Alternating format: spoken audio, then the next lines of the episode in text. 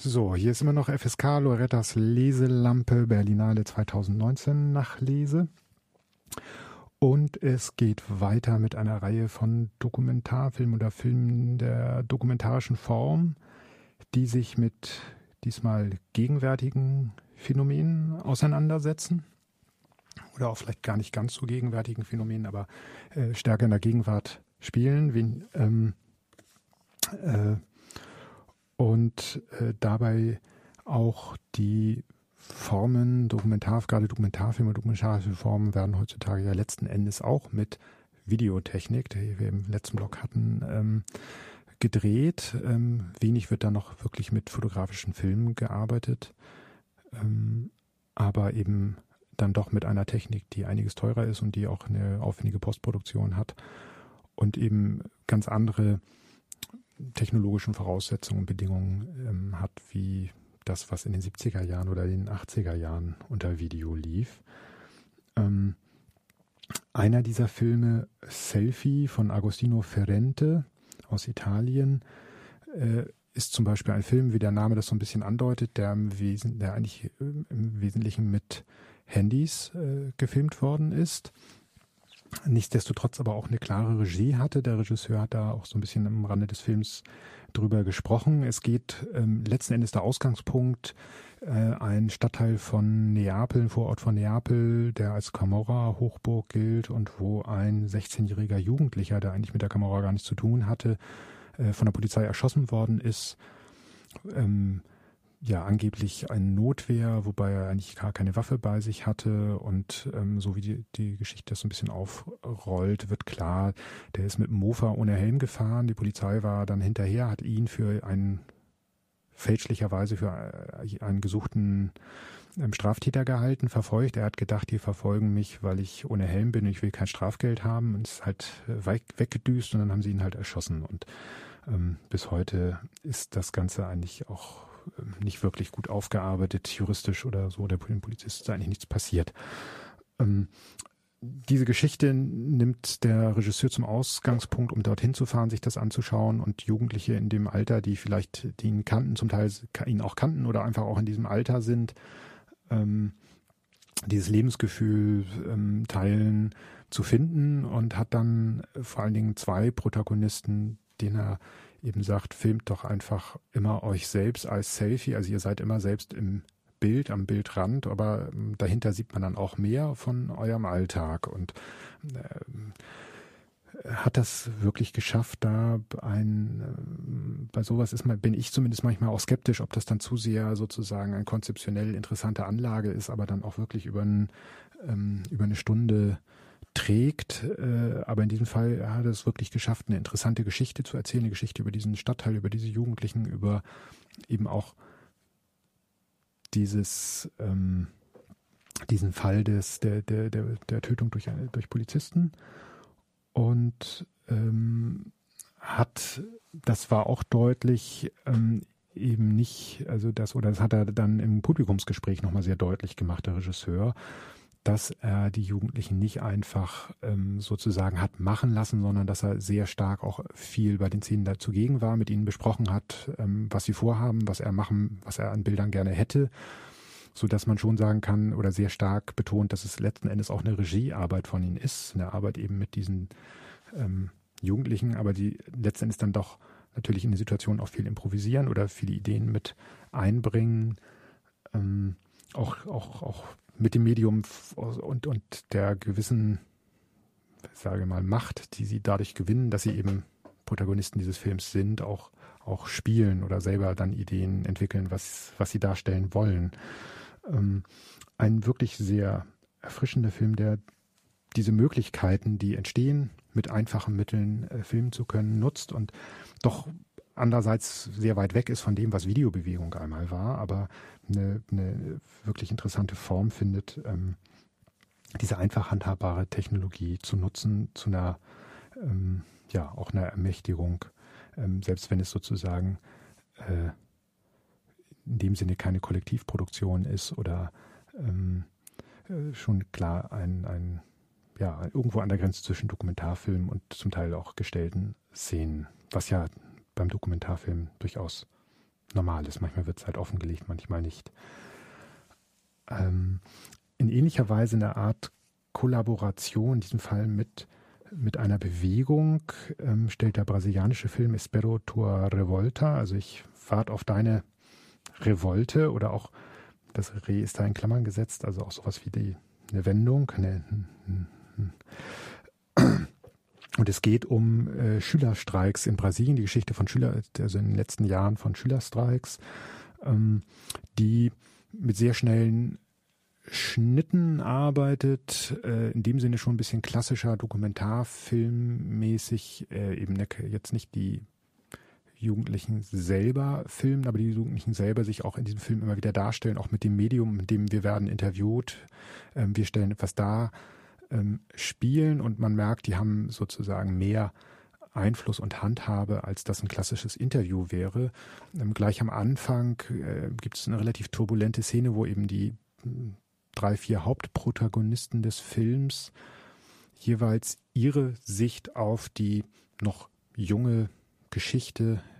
ihre Geschichte in diesem Streik, ähm, wie es sozusagen alles anfangen, äh, äh, erzählen und dabei auch, so, auch die unterschiedlichen politischen ähm, Spielarten, die in dieser Bewegung zusammenkommen, deutlich werden, von anarchistisch bis eher ähm, PT-orientiert. Ähm, und aber auch diese, diese Kraft und diese Energie der, die, einer doch sehr starken Bewegung ähm, rüberkommen. Und deutlich werden, aber auch eben die Repression, wie sie zusammengeschossen werden ähm, auf der Straße, die Demonstrationen, wie sie Schulen besetzen und da sich daraus Auseinandersetzungen entwickeln und das Auf und Ab einer Bewegung eben sehr, sehr nah an der Bewegung ähm, nachgezeichnet und ähm, trotz aller auch Rückschritte deutlich wird, wie dort auch durch diese Schülerstreikbewegung auch eine, ähm, eine Politisierung und Selbstermächtigung der Jugendlichen selber und ähm, entsteht und einen dann auch als Zuschauer mitreißt und man hofft, ähm, dass Bolsonaro nicht das letzte Wort für Brasilien war oder ist. Ein Film, der tatsächlich nochmal wieder stärker auch das historische Moment aufgreift, aber eben sehr stark in der Gegenwart verortet, ist äh, Nos, Nos Defeats, Our Defeats, also unsere Niederlagen aus, äh, von Jean-Gabriel Perriot aus Frankreich, der äh, im Mai, Juni 2018 mit zehn Schülern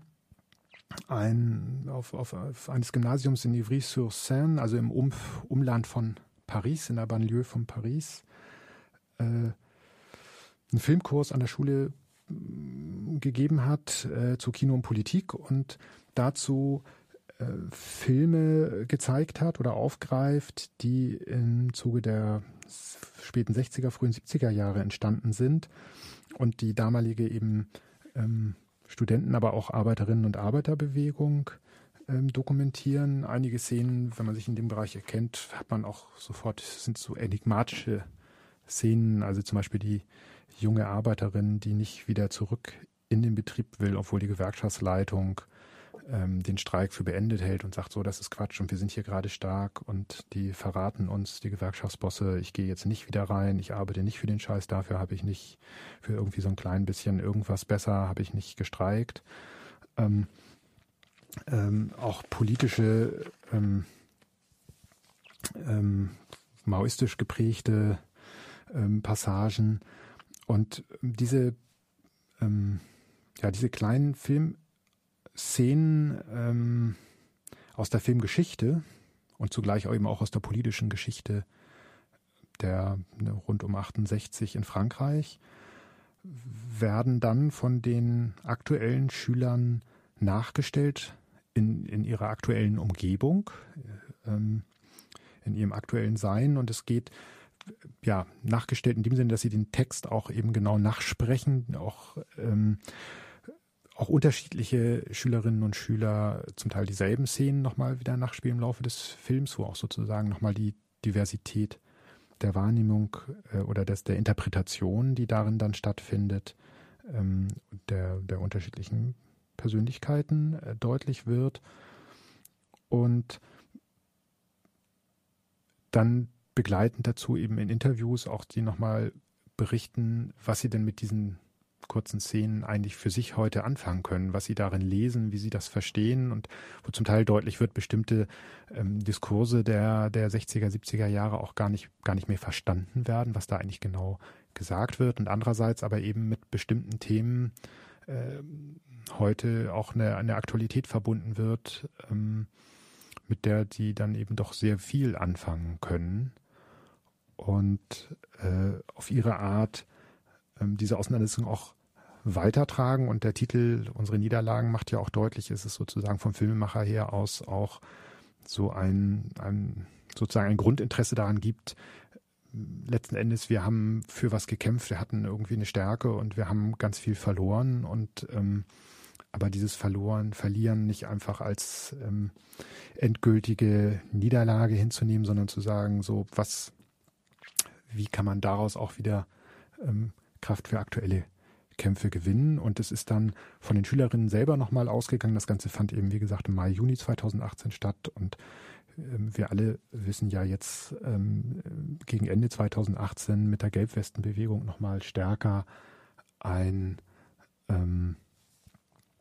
äh, nochmal eine starke soziale Bewegung in Frankreich, auch sehr schillernde Bewegung entstanden ist. Und in dem äh, Zusammenhang ist eben auch ähm, diese dann im Internet viral gegangenen Bilder gab von Schülern, die von Polizisten ähm, äh, festgehalten und gedemütigt worden sind. Und äh, deswegen gibt es bei dem Film auch noch einen kleinen Nachklapp, der dann von, von eben diesen Schülern ausging, die gesagt haben, so, wenn, wir haben jetzt diesen Film und diese Sachen gemacht und wir wollen jetzt auch nochmal diese, diese Szene, ähm, diese aktuelle Szene von Auseinandersetzung und von ähm, Erniedrigung durch die Polizei nachspielen und ähm, nochmal von der Seite auch nochmal diese Aktualität äh, nochmal stärker in den Film reinzuholen. Soweit ähm, zu Nos Defeats, Our Defeats von Jean-Gabriel Perriot. Äh, ein weiterer Dokumentarfilm, der ja, oder es gab eine Reihe von Filmen, die nochmal stark um, um, um, um konkrete Personen, Persönlichkeiten sich herum entwickelten. Äh, darunter auch der Film Born in Evin von Mariam Sareh vielleicht äh, ein kleines Stück, dann sogar eine Parallele zu dem Film, mit dem ich heute eingestiegen bin, ähm, von äh, äh, Delphine Seyring. Insofern auch ähm, Mayam Sari eine erfolgreiche Schauspielerin ist und äh, hier aber eben einen Dokumentarfilm macht, sich des Mediums äh, bemächtigt, um in diesem Fall äh, in ihrer eigenen Geschichte zu bohren. Der Titel sagt es, Born in Evin. Evin ist ein, äh, ein Gefängnis im Iran, in dem eben politische Gefangene festgehalten und gefoltert worden sind und sie ist dort eben geboren. Das heißt, ihre Eltern, ihre Mutter und auch ihr Vater sind ähm, politische Gefangene gewesen, haben es beide geschafft, äh, das Regime zu überleben und außer Landes zu fliehen. Und so ist sie eigentlich in, also zuerst hat es eben ihre Mutter geschafft und äh, ihre Mutter ist dann in Frankfurt angekommen und sie ist, also die Autorin ist in Frankfurt groß geworden und ähm, diese Geschichte ist offensichtlich sehr wenig in ihrer Familie dann thematisiert worden und sie fängt mit diesem Film an zu sagen, ich will eigentlich mal mehr wissen, wie ist das da eigentlich gewesen, wie ähm, ähm, wie habt ihr dort gelebt, überlebt, ähm, wie hat da überhaupt eine Geburt stattfinden können? Und stellt halt fest, dass sie eigentlich letztlich überall auf Schweigen stößt, auf natürlich auch traumatisiertes Schweigen, ähm, einer vielleicht nochmal auf den anderen und die andere verweist, die dann aber auch nicht viel sagt und hintenrum dann wieder sagt, was hat die da eigentlich gemacht? Und ähm, sie dann eben sogar feststellt, dass selbst auch in, in, in ihrer Generation, also sie ist ja in dem Sinne dann auch kein Einzelfall, also auch die Kinder der ähm, die, den, das, das islamische Regime Überlebenden äh, und, und Exilgeflohenen auch nicht darüber sprechen wollen und sie eigentlich fast niemanden findet, der vor der Kamera ähm, oder auch jenseits der Kamera mit ihr ähm, wirklich ähm, Klartext zu reden und auch vielleicht auch die Aufarbeitung dieses Bereiches ähm, der Geschichte einzufordern.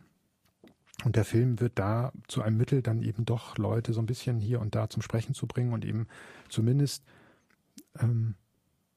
diese Situation der Traumatisierung, ähm, die ja zugleich einhergeht, auch mit, mit, mit einer starken ähm, politischen Energie, sich politisch einzubringen, aber eben auf, auf die Gegenwart bezogen politisch einzubringen, äh, verbunden ist im, im Fall derer, mit denen sie da redet. Also es sind keineswegs depressiv in sich versunkene Menschen, sondern Menschen, die sehr aktiv im Leben stehen und, und ähm, Dinge einfordern und ändern wollen, sowohl da, wo sie jetzt leben, als auch bezogen natürlich auf das Regime im Iran. Ähm, also ein sehr persönlicher Film, der das dokumentarische Medium da auch eben nutzt, ähm, einen Gesprächsraum überhaupt erstmal zu öffnen und, und, und anzugehen. Und es bleibt zu hoffen, dass auch gerade über diesen Film nochmal mehr in Bewegung kommt.